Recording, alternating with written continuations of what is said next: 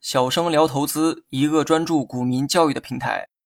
今天呢，咱们来讲一下什么是 OBV 指标。今天要讲的指标叫做 OBV 指标，中文名字叫做能量潮指标。该指标的表现形式啊很简单，只有一根线条，这根线条就叫做 OBV 曲线。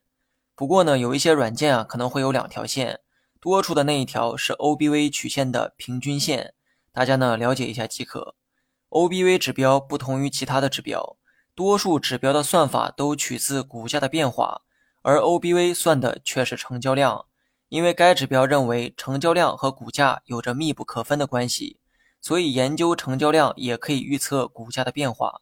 所以呢，对于喜欢和信奉成交量的投资者，你们呢应该重视 OBV 指标的走向。当然了，有些人呢不认同成交量会有如此高的地位。这些人呢，就没必要把分析的重点放在该指标上。都说技术分析有四大要素，分别是量、价、时、空，对应的分别是成交量、价格、时间和空间。不同的指标研究的对象有所不同。OBV 指标的切入点正好是量这个要素。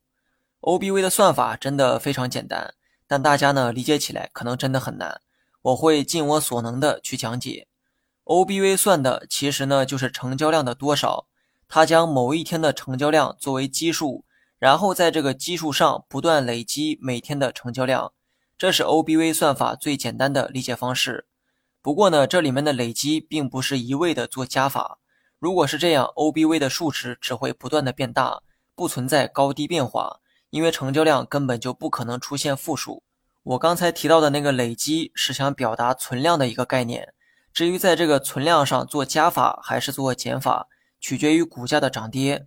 咱们举个例子，某只股第一天上市，成交量是一百，这个一百就是当天的 OBV 数值，也就是指标最初的那个基数。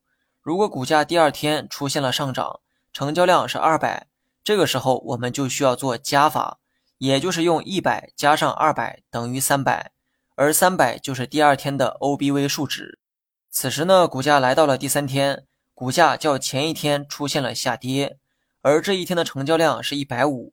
此时呢，我们要做减法，因为这一天的股价下跌了，于是用之前累积的成交量三百减去今天的一百五，等于是一百五。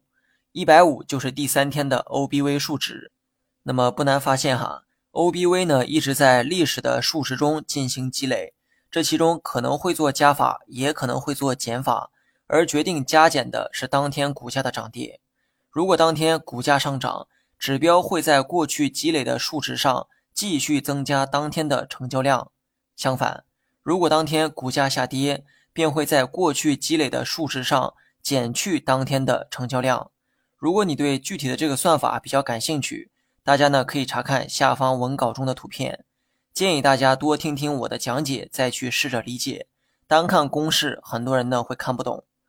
OBV 的这个运用啊，那就非常简单了，因为它算的是成交量，所以它的涨跌跟成交量的高低是相同的节奏。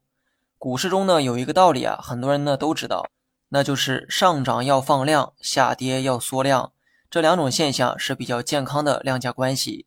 那么以此作为基础，OBV 的这个运用啊就变得很简单了。参考 OBV 的时候，需要配合 K 线图，也就是股价。当股价上涨，OBV 指标也会上涨，这是正常且健康的一个走势。